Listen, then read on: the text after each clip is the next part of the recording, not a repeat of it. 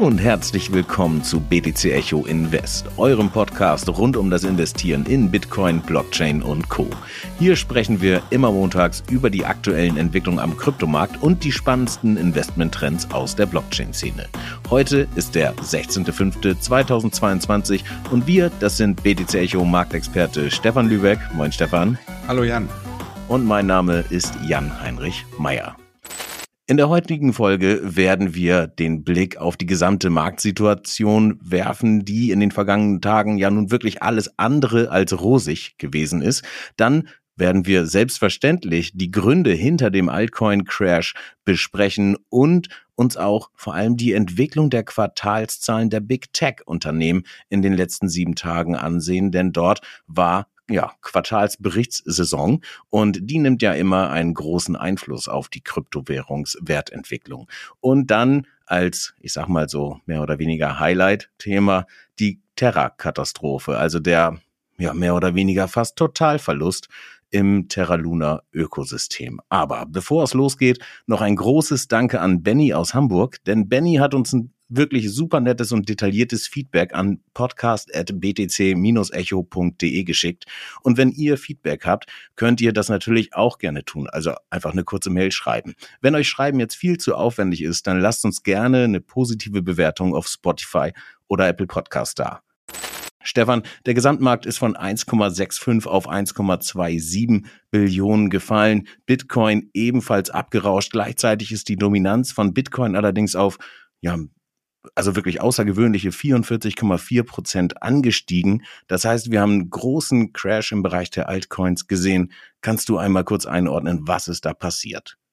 Ähm, ja, Jan. Äh, zuerst mal nochmal Hallo, ihr Lieben. Also was haben wir gesehen? Wir haben in den letzten Tagen gesehen, eigentlich ja ab Mittwoch äh, letzter Woche, dass zum einen der Gesamtmarkt schwach war und dadurch ähm, ging es dann auch am Kryptomarkt in Süden. Also wir haben im Grunde genommen relevant auf das Gesamtmarket Cap bezogen diese ich glaube, wir hatten ja auch mehrfach angesprochen, im Bereich um anderthalb äh, Billionen. Den haben wir dynamisch nach unten durchbrochen, dadurch, dass Bitcoin abverkauft wurde. Und ähm, ja, dieser Bruch dieser Marke sorgt im Endeffekt dafür, dass wir dann direkt rund 20 Prozent gen Süden gerauscht sind, sogar ein bisschen mehr, knapp 28 Prozent in der Spitze.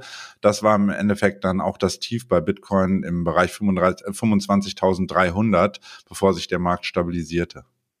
Ja, davon hattest du in der vergangenen Woche ja auch schon gesprochen. Ne? Wir haben uns über den historischen Downtrend unterhalten. Du hattest ein paar Ziele und Werte und Marken rausgegeben, aber hattest du damit gerechnet, dass es dann jetzt tatsächlich so weit runterrutscht?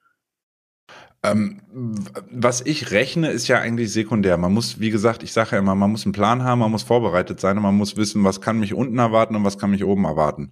Ähm, Im Zuge dessen, dass wenn der Gesamtmarkt schwach ist, also der gesamte weltweite Finanzmarkt und äh, Krypto nun mal, wie wir ja wissen und ich will auch immer wieder anführen, eine hohe Korrelation mit den US-Indizes aufweisen, äh, ja, war das im Endeffekt dann einfach so ein ja, Domino-Effekt, der auf den Kryptomarkt übergegriffen hat.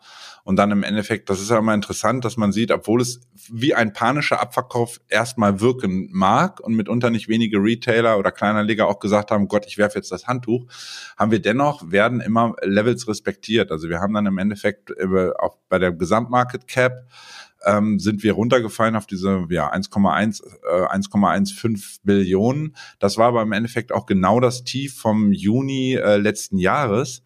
Und ähm, interessanterweise war im Endeffekt dieses Tief vom 23. Juni 21 beim Gesamtmarket Cap war auch das Tief bei Bitcoin Pi mal Daumen in diesem Bereich 28.000. Also wir sind dann mhm. da halt kurzer, kurzfristig drunter gefallen, weshalb das Market Cap auch quasi ein bisschen ja, stärker mit runtergezogen ist, weil natürlich die Altcoins, wie du schon meintest, überproportional stark einen drüber bekommen haben. Ähm, ja, und das ist wie, wie immer dem geschuldet, dass die Anleger nun mal auch gerade die, die Bitcoin-Holder, die im Grunde genommen nur die Idee haben, Bitcoin langfristig zu vermehren, dass die im Endeffekt in Bitcoin gewechselt sind und dann die Altcoins von sozusagen US-Dollar-Seite abverkauft wurden, wie auch ähm, sozusagen von seitens der Alt-Bitcoin-Paare selbst. Und ähm, ja, das sorgt dann teilweise für 30, 35 Prozent Kursverlust bei durchaus renommierten Projekten ähm, lass es jetzt Polkadot, ADA, wie auch immer, die haben ja durch die Bank im Endeffekt einen abbekommen. Mhm. Und das erklärt sich so eigentlich dann doch recht gut. Stefan, es gibt ja diesen Ausdruck der, der Shakeouts, ne? Und gerade auch mit Blick auf die vergangenen Wochen und Monate haben wir immer wieder von institutionellen Investoren gesprochen. Du hast gerade auch schon mal gesagt, der Kleinanleger ist da eventuell dann nicht so vorbereitet. Und die institutionellen Investoren suchen natürlich auch immer wieder nach günstigen Einstiegsmöglichkeiten. Glaubst du, dass wenn wir jetzt so eine Korrelation haben zum Nasdaq und entsprechendes Trading-Verhalten dort, wenn Quartalszahlen veröffentlicht werden, dass sich das auch auf den Kryptobereich ja, umlegen lässt, mehr oder weniger eins zu eins und dass die Instis da jetzt vielleicht einfach ein Shakeout gestartet haben? Ähm, sicherlich. Also die, die, du sprachst jetzt gerade auch die Quartalszahlen oder generell den klassischen Finanzmarkt an, insbesondere die Technologieunternehmen. Ja, wenn die Korrelation von beiden hoch ist und wenn dann auch jetzt in den letzten Wochen zunehmend ernüchternde Quartalszahlen gekommen sind, wo dann gesagt wird, okay, die Erwartungen und gerade auch die zukünftigen Aussichten, die Erwartungen wurden teilweise noch getroffen bei den ähm, Quartalszahlen, aber die ähm, aus sozusagen der Ausblick für die nächsten drei bis sechs Monate ist von vielen großen Unternehmen jetzt auch erstmal als ja, vorsichtig oder sind sehr zurückhaltend geworden in ihrer Bewertung, wie sie denken, dass sie die Umsätze in den nächsten drei und sechs Monaten denn aussehen könnten. Und da das alles zusammen, dadurch, dass beides, also Krypto wie auch ähm, diese Big Techs, ja, High, also High Growth ähm, ähm, Technologiebereich ist, ist das dann immer durch die hohe Korrelation werden die dann mitgezogen. Also das haben wir ja, ist nicht das erste Mal, dass wir da, das sehen, ist auch nicht das erste Mal, dass wir darüber sprechen. Mhm. Ähm, bezüglich des Shakeouts ist es tatsächlich so, ähm, wenn institutionelle Anleger einsteigen wollen. Und das Interesse ist ja da, da haben wir immer drüber gesprochen. Da hast du jetzt auch am Wochenende aktuell wieder eine News gehabt, da sieht man auch, wie sozusagen, was das für Kreise mittlerweile zieht, dass man jetzt demnächst irgendwie in den nächsten Wochen bei Emirates äh, seine Flüge mit Bitcoin bezahlen kann. Also wir sehen auf der einen Seite diese positiven Effekte, wir sehen, es wird, äh, die Massenadaption schreitet weiter voran. Auf der anderen Seite sehen wir auch immer von den harten Zahlen her, dass die institutionellen Einsteigen zunehmend. Ähm, nichtsdestotrotz, wenn institutionelle äh, Unternehmen einsteigen wollen, ähm, steigen die ja nicht mit 7,50 Euro ein, sage ich da immer, sondern die nehmen ja äh, auch viel Geld in die Hand und dieses viele Geld bewegt dann natürlich zwangsläufig den Markt. Und weshalb die im Grunde genommen darauf angewiesen sind, solche ja, künstlichen Abverkäufe oder temporären Abverkäufe erstmal zu initiieren, um im Grunde genommen dem kleinen Mann ähm, ja in Form einer erhöhten Angst seine Bitcoins, die er hat, äh, ja, im Grunde genommen zu stehlen, nenne ich das mal. Und abzuluxen. Diese genau, abzuluxen. Und diese Bewegung ähm, kann dann auch immer ein Weilchen anhalten. Also es ist natürlich immer so im ersten Moment, dass wir so einen Abverkauf bekommen, dann sehen wir eine Stabilisierung und dann geht es tendenziell erstmal seitwärts, weil sich, ah, der Markt muss sich erstmal sammeln. Also die Anleger müssen jetzt erstmal gucken, was überhaupt passiert, müssen sich im Grunde genommen die, die Wunden lecken, sage ich da immer. Und ähm, nichtsdestotrotz, um das Volumen, was die Institutionellen kaufen wollen an Bitcoins, um das im Grunde genommen überhaupt zu bekommen, müssen sie sukzessive in diesem Bereich jetzt, ähm, wo Bitcoin auch gerade steht, diese zwischen 25 und 30.000 ist für mich tatsächlich jetzt erstmal bis was anderes, bis das im Grunde negiert ist, erstmal die neue, der neue Bereich der Akkumulation für die Institutionellen. Und dementsprechend werden die dort in einer Weile hin und her und hin und her machen. Also quasi immer ein bisschen hoch, wieder ein bisschen runter. Natürlich auch abhängig davon, wie sich der klassische Finanzmarkt dann bewegt. Nichtsdestotrotz dauert es eine Weile, bis die ihre meinetwegen geplanten 5.000, 10.000 Bitcoins, die sie von der Firma oder die Freigabe der Firma haben, diese, diese aufzukaufen über Zeit, ähm, kaufen sie natürlich dann immer wieder in vermeintliche kleine Abverkäufe rein, weil dann Volumen entsteht, dass sie überhaupt bedient werden können. Mhm. Okay. Stefan, da erstmal vielen lieben Dank und lass uns einmal weiter rüberschauen zu den Altcoins. Wir haben auf der Top-Seite in den vergangenen sieben Tagen die MakerDAO oder den MKR-Token mit plus rund 27 Prozent. Chain hat nach oben einen kleinen Ausschlag drin mit plus 25, also gut 25 Prozent nach oben. Und das war's dann allerdings auch schon auf der Nordseite, sage ich mal, der Top 100 Tabelle nach Entwicklung in der Marktkapitalisierung einzelner Projekte. Und wir können eigentlich, glaube ich, mehr oder weniger direkt über Flop äh, sprechen in den vergangenen sieben Tagen. Ähm, zu Maker werden wir sicherlich gleich nochmal ein Wort verlieren, aber später später. Also Convex Finance minus knapp 50 Prozent, Osmosis minus knapp 50 Prozent, Waves eigentlich das gleiche, Phantom genau das gleiche, auch Steppen, über die wir ja in der Vergangenheit viel gesprochen haben, mit einem starken Kurseinbruch von 46,6 Prozent, also alles irgendwie so in der 40er Range. Ähm, kannst du da irgendein Muster ausmachen?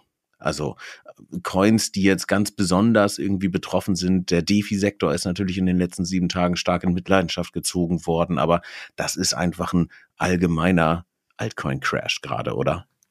Ähm, ja, also ich gebe dir recht, generell, du kannst auch ein bisschen höher ähm, scrollen, dann siehst du auch quer durch die Bank. Also es, es sind sämtliche Sektoren betroffen, egal ob jetzt Ökosystem-Coins, egal ob Metaverse, egal ob DeFi. Es ist definitiv alles betroffen. Was aber charakteristisch ist, ist, dass, wie du schon meintest, Convex Finance, Osmosis, ähm, Thorchain, ein bisschen weiter oben, das sind halt alles ja, Coins aus dem DeFi-Bereich, die selber wiederum mit Lending und Borrowing zu tun haben. Und aufgrund dieser Unsicherheit, wo wir ja auch gleich noch drauf kommen werden, oder das, was ja auch jeder der Hörer mit Sicherheit mitbekommen hat, im Grunde genommen der Crash bei Terra Luna, ähm, hat im Endeffekt dazu geführt, dass die Investoren dann doch eine Ecke vorsichtiger geworden sind und faktisch erstmal ihr Geld aus derartigen Lending- bzw. Borrowing-Protokollen abgezogen haben.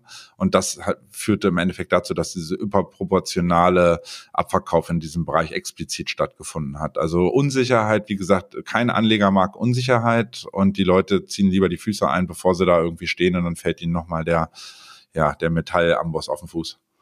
Ja, ich habe auch ohnehin den Eindruck gehabt, dass manche Projekte ein bisschen überhitzt gewesen sind. Da waren einfach zu viele gute Nachrichten. Ich erinnere mich noch an das Waves 2.0, über das wir ja auch gesprochen hatten, wo dann ein starker Hype irgendwie kam, einfach nur durch die Ankündigung und eigentlich war noch gar nicht so richtig viel geschehen entwicklerseitig. Also vielleicht findet da gerade, naja, oder ich will ich will es gar nicht schönreden. Ich glaube, es ist einfach ein, ein kleiner Crash irgendwie mit mit Shakeout-Funktion drin und äh, wir müssen einfach hoffen, dass die nächsten sieben Tage oder vielleicht die nächsten Wochen und Monate nicht äh, so in der Form weitergehen. Denn was man, glaube ich, auch immer noch so ein bisschen im Kopf haben sollte, es steht uns ja mehr oder weniger auch ein bisschen so das Sommerlach äh, irgendwie ins Haus. Ne? Jetzt ist gerade Mitte Mai und ähm, Stefan, es gibt da so einen Spruch, den hast du vorhin in der Vorbereitung auf diese Folge rausgehauen, äh, typisches Trader-Latein, aber auf Englisch. Wie, wie war das noch? Irgendwas mit im, uh, im, sell, in, ja? sell in May, but don't forget to come back in September. Also im Grunde genommen, man diese ja vier Monate, die uns jetzt bevorstehen, sind klassisch, historisch gesehen immer geringere Umsätze äh, am Kryptomarkt wie auch am klassischen Markt. Hat damit ein bisschen was zu tun, dass die großen Investoren beziehungsweise die Leader, CEOs äh, der großen Investmentfirmen in Amerika dann ja ihre Häuser in den Hamptons aufsuchen oder auf die Bahamas fliegen und im Endeffekt dann ja der Markt so ein bisschen an Volumen einfach verliert, weil die Entscheider nicht da sind, die wirklich die Milliarden in die Hand nehmen dürfen, um ähm, Investitionsentscheidungen zu treffen. Ähm, was ich noch bezüglich Waves vielleicht einwerfen würde, Waves hat ja im Grunde genommen eine ähnliche Problematik wie Terra und ich glaube, deswegen kriegt Waves auch nochmal doppelt dreifach. Die haben ja diesen Neutrino-USD, die haben ja selber einen, einen algorithmischen Stablecoin, den hatten wir damals auch mal kurz vorgestellt. Und wenn wir natürlich jetzt wissen, dass, oder beziehungsweise gesehen haben, was mit äh, Luna beziehungsweise Terra-USD passieren kann, ja, da braucht man nicht, äh, braucht man nicht Albert Einstein sein, um zu wissen, Mensch, da gibt's ja noch so einen äh, algorithmusbasierten Stablecoin, in diesem Form bei Waves, der Neutrino, droht denen da nicht mitunter das Gleiche. Und dann sind die natürlich doppelt dreifach auch noch mit unter die Räder gekommen. Ne? Mhm. Okay, gut, dann würde ich sagen, erstmal vielen lieben Dank für deine Einschätzung und das kurze Marktupdate. An dieser Stelle sei wie immer kurz erwähnt, dass es sich bei diesem Podcast natürlich nicht um Anlagebrandung handelt, sondern lediglich um Beobachtungen, die wir am Markt machen. Ihr entscheidet also selbst, ob und wenn ja, dann in welche Projekte ihr zu welchem Zeitpunkt investiert oder eben nicht. Einen kleinen Rat können wir euch allerdings mit auf den Weg geben. Macht immer um, umfassenden, sorry, und ausgewogenen Research. Also vertraut nicht nur einer Quelle. Ja, dann lass uns zum Elefanten im Raum kommen, also unserem heutigen Hauptthema, das mit Sicherheit auch viele Anleger in den vergangenen sieben Tagen bewegt hat. Und wir haben es gerade auch schon ein paar Mal angeteasert. Terra Luna ist eigentlich eines so der am schnellsten wachsenden Blockchain-Ökosysteme in den vergangenen Monaten gewesen. Wir haben oft drüber gesprochen und nicht nur die Anzahl der Projekte im Ökosystem, ja, ist rasant angestiegen, sondern eben auch die Marktkapitalisierung des Projekts. Und in der vergangenen Woche kam es nun zum Crash. Und Terra hat laut CoinMarketCap und Co. 100% Verlust gemacht. Derzeit ist der Handel mit Terra Luna auf einigen der führenden Börsen ausgesetzt. Ich glaube, ähm, vereinzelt kann man es wieder handeln und traden. Aber Stefan, wie kam es denn zu diesem ja, historischen Crash? Ähm, ja, ist eigentlich eine relativ lange Story, aber mal am besten möglich zusammengefasst. Es ging eigentlich los, dass das Problem ist im Ende, das, das Problem sind die ähm, sozusagen die Liquidität Liquidity Pools ähm, à la Curve Finance, Anchor etc., wo Leute im Luna-Ökosystem ihr Geld ähm, für das Lending bereitstellen und dafür Zinsen bekommen. Jetzt ist es so, dass sie dort verschiedene ähm, Liquiditätspools haben und auf einen diesen im Endeffekt kam ein Angriff in Form, dass UST verkauft wurde beziehungsweise geswappt wurde zu USDC, also einem anderen Stablecoin und das sorgte im ersten Schritt dafür, dass die ja das das Pegging, also quasi die Bindung von dem äh, Terra UST, ähm, dass der im Endeffekt ja leicht abrutschte im Verhältnis zum US-Dollar und dann zwischenzeitlich nur noch auf 98 Cent stand. Mhm. Ähm, das war dann im ersten Moment auch in Häkchen wenig, äh, noch nicht wirklich ein Problem, weil die ähm, Terra Foundation im Hintergrund relativ schnell reagierte und den ähm, im Grunde genommen ja Liquidität bereitstellte, um das Repegging zu erreichen. Und dann, ja, im Grunde genommen ging es aber langsam los, dass ähm, Leute anfingen von dem Anchor-Protokoll, was das größte Protokoll im Luna-Ökosystem ist, wo Leute Lending und Borrowing betreiben, dort ähm, eine größere Summe UST abgezogen wurde was dann im Endeffekt wieder, also sprich Liquidität verloren äh, ging, was dann wieder dazu führte, dass der das Pegging wieder leicht unter die 1 Dollar zurückrutschte.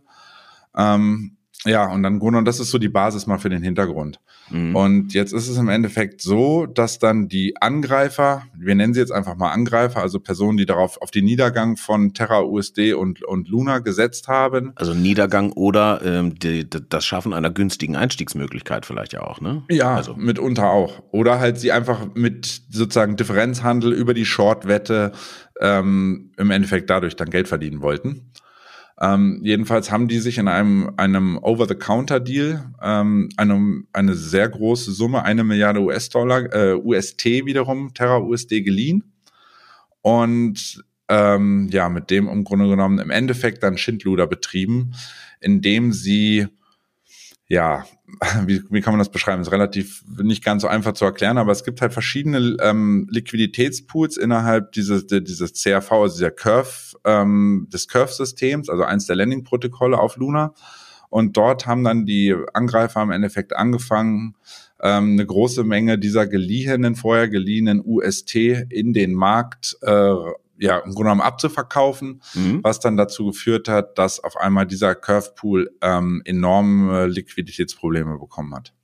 Weil äh, da die abgezogen wurden oder weil, weil dort was reingesetzt wurde? Da gab es irgendwie einen Switch vom einen Pool auf den anderen, richtig? Genau, richtig. Also die haben im Endeffekt genutzt, dass ähm, Terra, äh, die Terra Foundation angekündigt hat, dass sie einen neuen Liquiditätspool eröffnen wollen, den, den New 4 Pool, also sprich, sie planten einfach eine weitere Liquidität in einem weiteren Pool aufzubauen und haben selber 150 ähm, Millionen UST aus dem Dreierpool rüber äh, rausgezogen und in den Vierer gepackt. Sprich, da gab es eh schon im Grunde genommen ein leichtes Liquiditätsungleichgewicht, weil die Terra Foundation ja halt Geld dort abgezogen hat, sich aber damit nicht gerechnet hat, dass im Endeffekt jemand diese ja temporäre Disparität im Grunde genommen ähm, ausnutzt und äh, ja im Grunde genommen diesen Pool weiter ich, im Endeffekt zerstört hat, dadurch, dass er ähm, im großen Stile UST dann einfach da rein verkauft hat. Mhm. Okay, das heißt also, da äh, fand einfach ein kompletter Dump im Endeffekt statt. Und der hat dann dafür gesorgt, dass an, durch, durch, durch Abverkauf des UST dieses Packing aufgehoben wurde? Habe ich das so richtig verstanden? Das ist richtig. Also sprich, dadurch, dass wenn es keiner mehr haben will und niemand die die es hält, es geht ja im Grunde genommen, etwas stabil zu halten, funktioniert meistens ja dadurch, dass es dass es ja gleichmäßig auf einem Niveau gehalten wird. Und dadurch, dass das nicht mehr der Fall war, weil da wirklich riesige Summen reingekommen sind, führte das dann dazu, dass der Wert von UST gegenüber des US-Dollars immer weiter abrutschte und das im nächsten Schritt, dadurch, dass man muss auch sagen, da sieht man quasi die Informationstechnologie Twitter funktioniert in, immer in beide Richtungen. Positive wie negative News werden schnell, relativ schnell transportiert und die Community ist auf Zack. Und ähm, ja, die Leute haben dann im Endeffekt bei im Anchor-Protokoll, was insgesamt halt das größte Landing-Protokoll ist, was zwischenzeitlich bei 14, also 14 Milliarden US-Dollar Gegenwert beinhaltete, ähm, relativ schnell die Leute ihr Geld rausgezogen haben und im Endeffekt dort dann auch wieder eine Problematik war, dass äh, wenn Liquidität flöten geht, weil die Leute Geld rausziehen, haben wir im Endeffekt so ja eine Art Dominoeffekt, der dann dafür sorgte, dass das Pack von UST immer weiter sank, gleichzeitig aber auch ähm, langsam die anderen Altcoin-Preise, weil natürlich Anchor-Protokoll sein eigenes Protokoll hat, Osmosis und die, die wir für ihn im Endeffekt vorgelesen haben. Mhm. Ähm, die wurden dadurch dann explizit sehr stark mit runtergezogen, weil man einfach zu dem Zeitpunkt auch noch nicht wusste, was passiert da überhaupt gerade, wie ist das möglich? Und wenn man nicht weiß, Ungewissheit ist auch immer nicht gut. Und im Endeffekt hat's dann Luna wirklich zerhackt dann an, an dem besagten Tag. Da mhm. sind die dann ja von, ich weiß gar nicht, 80 Dollar erst auf 50 Dollar. Da dachten die Leute, okay, das ist ja jetzt erreicht. Dann auf einmal auf 20 Dollar. Dann dachten man, okay, jetzt ist ja mal langsam genug. Dabei hatte dann die wilde Fahrt eigentlich noch nicht mal richtig angefangen. Das heißt, wir haben dort eigentlich eine Art Bankrun gesehen durch die Unsicherheit, die durch dieses Unpacking vom UST entstand. Ne, sind Leute losgelaufen und haben gesagt, okay, ich bringe jetzt hier erstmal meine Schäfchen ins Trockene. Ne, da scheint gerade irgendwie was schief zu laufen. Spiele ich auf sicher und wandere vielleicht beispielsweise in den Bitcoin rüber, der aber auch jetzt in den letzten sieben Tagen nicht gut performt hat. Aber da hätten wir dann vielleicht so ein bisschen die Erklärung, wieso die Dominanz ähm, ja, gestiegen ist und die Leute sind halt nicht direkt raus in äh, reguläre äh, Fiat-Kohle und hier dann auch nochmal kurz der Verweis auf die MakerDAO.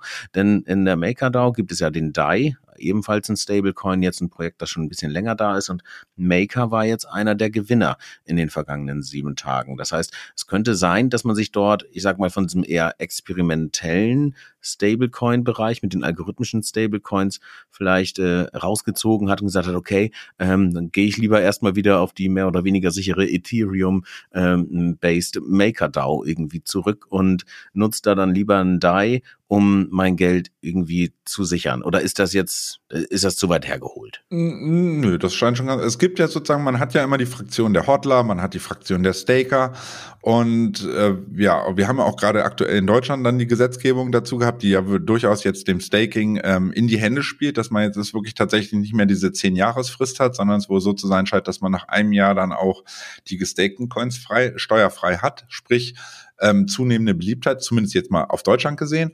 Und dann gibt es dann nicht wenige Leute, die sagen, okay, ich will weiter staken, ich bin nicht der Trader und ich bin auch nicht so sozusagen, ich möchte konstante Einnahmen haben, also ich möchte eine Verzinsung äh, konstant haben, ähnlich wie ähm, am klassischen Aktienmarkt sind das ja im Grunde genommen, dass Leute immer Aktien kaufen, die Dividenden regelmäßig auszahlen. Das ist ja im Grunde genommen die gleiche Idee dahinter. Und dann haben die geschaut, okay, wo kann ich denn jetzt wieder Geld parken, was auch wenn es zu Kosten meiner Rendite ist und ich nicht mehr teilweise abstruse 15 bis 20 Prozent pro Jahr bekomme für das äh, Staking eines Stablecoins. Wie bei Anchor, ne? Ähm, mhm. ge nee, gebe ich mich auch mit, sagen wir mal, 5, 6, 7 Prozent zufrieden, habe dadurch hab aber eine im Verhältnis sichere Nummer, weil ich jetzt nicht mehr an einem Stablecoin bin, einem Algorithmus basierten. Zu dem Zeitpunkt hatten, glaube ich, viele erkannt, okay, das ist jetzt wirklich ein Problem und ähm, haben im Endeffekt geschaut, okay, welche Alternativen im ähm, Staking bzw. Lending-Bereich gibt es noch und dann, da MakerDAO, wie du schon meinst, ja wirklich ähm, ja ein altes und bewährtes Projekt ist, die gibt es im Endeffekt, glaube ich, seit 2015. Ähm, ja, sind Leute mehr oder weniger wieder dort in Liquidity-Pools gegangen und haben dort angefangen zu staken. Genau, 2015 startete das Projekt, glaube ich. Go Live, ähm, dann tatsächliche Verfügbarkeit war noch eine Spur später. Okay, aber das heißt also nochmal zusammengefasst, ne? wir haben ein äh, Unpacking äh, im UST, äh, haben eine Abwärtsspirale eigentlich, die ausgelöst wurde durch Vertrauensverlust. Äh, da kommen dann sicherlich auch nochmal ein paar Shorts auf den Luna Token mit dazu und dann war es auch schon geschehen und Luna rauschte vehement ab und hat wahrscheinlich noch eben so angedockte Projekte aus dem Ökosystem mitgenommen, aber ähm, das ist eine Bewegung, ich glaube, in diesem gesamt abfallenden Markt in den vergangenen sieben Tagen ja, hat das dann auch den Unterschied nicht mehr gemacht. Ne? Also es ist einfach hm, runtergerauscht und ja. Terra hat einfach, glaube ich, das größte Loch in den Boden gerissen. Ja, das Hauptproblem war ja im Endeffekt, dass diese, dieses Zusammenspiel zwischen Terra und Luna, dass die immer, wenn der eine ähm, geburnt wird, also zerstört wird, wird der andere gemintet und neu erstellt und vice versa. Und da hast du jetzt das Problem gehabt, im Endeffekt, dass die sozusagen von diesen eine Milliarde geliehenen UST, die sich die, die ja, die Angreifer und im Endeffekt Profiteure oder Initiatoren dieser ganzen Nummer ähm, dass die die 650 Millionen, die sie übrig hatten, die haben sie laut Recherchen dann tatsächlich ähm, auf Binance geschickt und dort weiter abverkauft. Was hat das, ähm, was dazu natürlich dann logischerweise führte, da, dass äh, der UST nicht nur bei 97 Cent ein leichtes äh, Depegging hatte, sondern im Endeffekt runterrauscht in der Erstreaktion. Ich glaube, bei FTX war der kurzfristig für eine Minute sogar auch dann auf 23 Cent runter, bevor im Endeffekt die Terra Foundation versucht hat, äh, die Nummer zu retten indem sie ihre Bitcoin-Bestände, die sie ja in den letzten Monaten, ähm, hatten wir ja auch in mehreren Artikeln und Schlagzeilen immer wieder angeführt, äh, die sie gekauft hatten, die sie im Endeffekt verkauft haben oder angefangen haben zu verkaufen auf ähm, Gemini und Binance, also auf zwei großen Börsen, um im Endeffekt UST zu kaufen, um diesen Repack wieder hinzubekommen. Ähm, mhm. Das war der Versuch, das war die Idee von Do Kwon, dem äh, Co-CEO von der Terra Foundation. Äh, ja, scheinbar reichten die Verkäufe der Bitcoins nicht aus, weil im Grunde genommen der ganze Markt dann, wie du schon sagtest, alle angefangen haben, Lunas zu shorten, weil sie gesehen haben, oh Gott, das fällt ja. Und die, die, ja, die Initiatoren dieser ganzen Geschichte haben weiter möglichst alle UST, die sie irgendwie bekommen haben, haben sie immer weiter in den Markt verkauft was dann im Endeffekt dazu führte, dass ähm, ja Leute auf besagten Anchor-Protokoll mehr oder weniger nur noch raus wollten. Im, dadurch, dass wie man raus will, ist in diesem Fall wieder UST auch verkaufen, um da irgendwie wegzukommen. Also im Grunde genommen diese klassische Abwehrspirale, die dann in Gang gesetzt wurde. Und wenn natürlich viele Leute UST verkaufen, ähm, dann und gleichsam diese Terra Foundation probiert, im Grunde genommen das zu stabilisieren und dadurch USTs zu burnen, also sozusagen mhm. zu zerstören wieder, um im Grunde genommen die, die, die, das Angebot zu verringern, hat das im Gegenschuss dazu ja geführt, dass wesentlich mehr Lunas wiederum gemintet wurden, aufgrund dieses algorithmischen, ähm, dieser algorithmischen Verbindung dieser beiden Coins.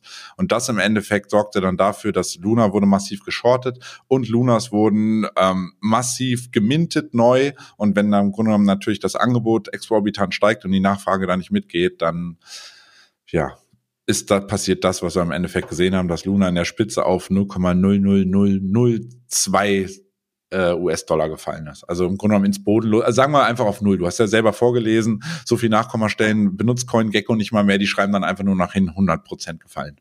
Ja.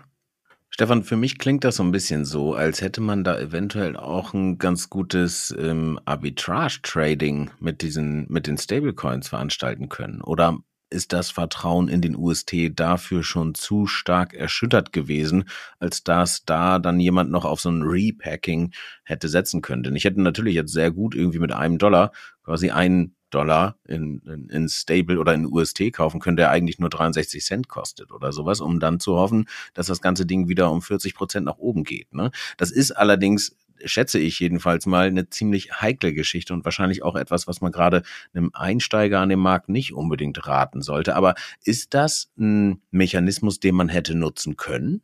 Ähm, ja, tatsächlich. Also es ist so, dass du, wenn du das unmittelbar auf den Börsen selbst machst, also es gibt einige ähm, äh, zentrale Exchanges, unter anderem FTX zu nennen, wo du bis zuletzt die ganze Zeit UST gegen USDT beziehungsweise USD sogar selbst sozusagen, also gegen den reinen Dollar, ähm, handeln konntest. Und nicht wenige haben im Grunde genommen immer, wenn äh, UST wieder einen drüber bekommen hat äh, und massiv auf 40, 30, teilweise 20 Cent abgerutscht ist, haben sie dann immer auf die Gegenbewegung gesetzt, immer noch in der Hoffnung, dass Do Kwon ja auch die ganze Zeit gesagt hat, wir werden alles Mögliche tun, um ähm, UST zu repaggen. Und egal, was uns im Endeffekt jetzt erstmal mit was mit, mit Luna passiert, uns ist das wichtiger, dass der UST wieder einen Peg bekommt.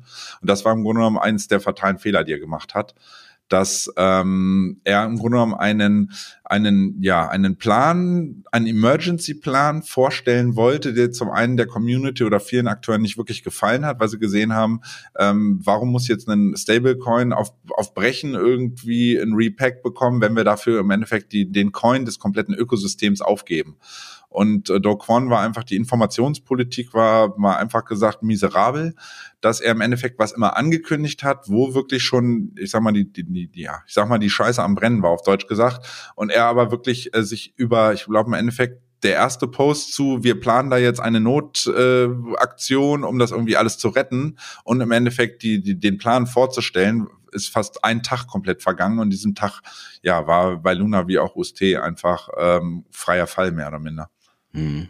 Okay. Mich erinnert das gerade so ein bisschen, weil als du diese Rettung angesprochen hast vom UST, an, ich weiß nicht, ob das noch Draghi war oder schon Christine Lagarde mit dem Whatever it takes, um den Euro zu stabilisieren. Ich glaube, das, das war noch Draghi, ne? Das war damals Lehman-Pleite, wenn ich mich richtig erinnere. Egal. Okay. Stefan, ich denke, wir haben den Themenkomplex Terra Luna damit eigentlich weitestgehend ganz gut behandelt. Solltet ihr da draußen an den Geräten, liebe Leute, Interesse haben, da noch ein bisschen tiefer einzusteigen, natürlich gibt es bei uns auf der Website btc-echo.de etliche Artikel zu dem Thema. Also schaut einfach mal, dort könnt ihr euch auf jeden Fall noch mal ein bisschen ähm, ja, umfangreicher oder zu einzelnen Aspekten informieren. Aber vor allem hier auch der Hinweis auf unser BTC Echo Magazin, das im kommenden Monat tatsächlich Terra Luna als Coin des Monats haben wird. Also ich glaube, das wird ganz spannend. Und wenn ich mich richtig erinnere, hatten wir das sogar schon mal. Also Terra war schon mal Coin des Monats, wird es jetzt noch mal wieder. Und ähm, da lohnt sich auf jeden Fall das reinlesen. Mit dem Code INVEST bekommt ihr 25% Rabatt auf das Magazin. Einfach mal im Shop vorbeischauen. Aber auch die aktuelle Ausgabe ist definitiv immer noch lesenswert. Okay, Stefan, dann würde ich sagen, lass uns mal gucken, was erwartet uns denn so in den nächsten sieben Tagen, also bis zur nächsten Folge. Sind jetzt diese 30.000 US-Dollar äh, bei Bitcoin. Ist das jetzt die neue 40k oder sagen wir vielleicht sogar noch weiter runter auf das alte Alltime high Da habe ich auch einige Stimmen gehört, dass man sagt, jupp, der Markt muss jetzt einmal noch richtig weiter runterdippen, bevor er sich wieder erholen kann. Ähm, was sagst du? Was, was sagt die Charttechnik dazu? Ähm, die Charttechnik sagt, ist ein bisschen konträr. Also wir haben übergeordnet, sage ich, dass wir langsam in Bereiche kommen, wo wo langsam mal der Boden zumindest temporär kommen sollte. Weil wir haben also aus, auf der technischen Seite rein, was die Indikatoren angeht, überverkaufte Zustände, sei es im Tageschart, sei es im Wochenchart, in den größeren Zeiteinheiten zeigen die langsam an, Mensch, es muss jetzt langsam mal reichen. Gleiches gilt tatsächlich auch für den klassischen Gesamtmarkt. Ähm, das hatte ich auch in meiner letzten Bitcoin-Analyse, ich glaube vom Donnerstag auch angeführt, dass ähm, wir im Endeffekt jetzt darauf warten, ob der Boden am klassischen Markt ähm, mehr, mehr oder weniger zumindest mal temporär gefunden ist und eine Gegenbewegung einsetzt und Bitcoin dann im Grunde genommen gleich aufgrund der hohen Korrelation mit hochgezogen wird. Ähm, was man, wie gesagt, nicht ausblenden darf, ist, wenn, was ich vorhin auch schon meinte, wenn große Investoren ähm, größere Einkäufe planen in ein Asset, ähm, und die Liquidität, obwohl es Bitcoin ist, generell nicht groß genug ist, dann müssen die über eine Weile im Grunde genommen so eine Art, ja, dann, du hast deine Shakeout-Phase, deine Seitwärtsphase, wie man das nennen möchte, ähm, dafür sorgen, dass es im Grunde genommen über, ja, kann ein paar Wochen im Endeffekt dauern, dass sie hin und her laufen. Die Unsicherheit der Kleinen nimmt deswegen nicht ab. Es gibt natürlich die ersten Mutigen, die sagen, ich springe jetzt mal rein. Und dann gibt es die, die sagen, oh Gott, es fällt jetzt noch bestimmt auf 20.000, ich bleib, lass, die, äh, lass erstmal die Füße still und mache erstmal nichts. Ähm, ja, das spielt den Großen halt diese Unsicherheit immer wieder in die Hände, weil die natürlich in anderen Zeitdimensionen denken. Die planen nicht für, ich kaufe jetzt und will vielleicht in zwei Monaten wieder verkaufen, sondern die planen mitunter über Jahre.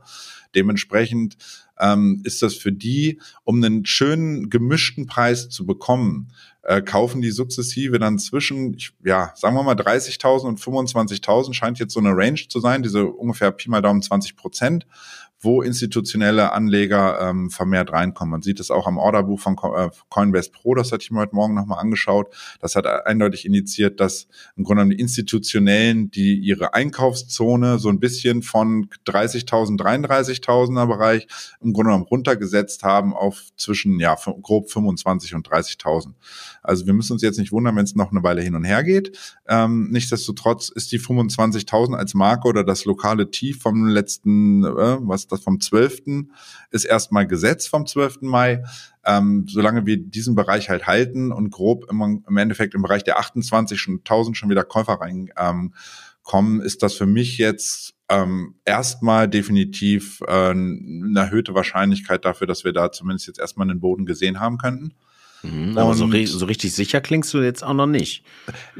Die Sache ist einfach, wir können alle, ich kann nur ableiten, dass das, was ich sehe, und ich kann aus der Historie im Grunde genommen meinen Erfahrungsschatz einfließen lassen. Das, was der, ja, der, der, Mann mit dem großen Geld äh, plant im Endeffekt äh, in Amerika und um, genommen, wie sich das alles ausspielt, auch mit den, der ganzen geopolitischen Problematik, ob sich das alles etwas beruhigt. Ich glaube, da wirst du äh, zehn Analysten fragen und mindestens neun Antworten bekommen. Ähm, dahingehend ich, äh, ich kann ja einfach nur, wenn ich nach dem, nach meiner Wenn-Dann-Methode rangehe, sage ich einfach, wenn wir unter die 25.000 fallen, dann müssen wir uns auf 22 bis 20 vorbereiten. Solange das nicht eingetreten ist, ist es für mich müßig und solange, dass ich erstmal sehe, das Volumen in diesem Bereich um die 28.000 reinkommt, ist das für mich positiv zu sehen. Zum Beispiel jetzt am Wochenende sind 70.000 Bitcoins wieder tatsächlich mal wieder abgeflossen von den Börsen. Also sprich, da hat, haben mehrere Größe akkumuliert tatsächlich und ihre Bitcoins, die sie dort vermeintlich günstig erworben konnten, äh, erwerben konnten von auch nicht wenigen Kleinanlegern, die in Panik verfallen sind, haben die erstmal wieder ganz entspannt auf ähm, ja, ihre eigenen Wallets verschoben. Und im Endeffekt, das indiziert schon zumindest mal, es gibt nach wie vor Käufer, die auch in großen Stückzahlen kaufen, was ja erstmal generell erstmal positiv zu sehen ist, sprich die Nachfrage ist da.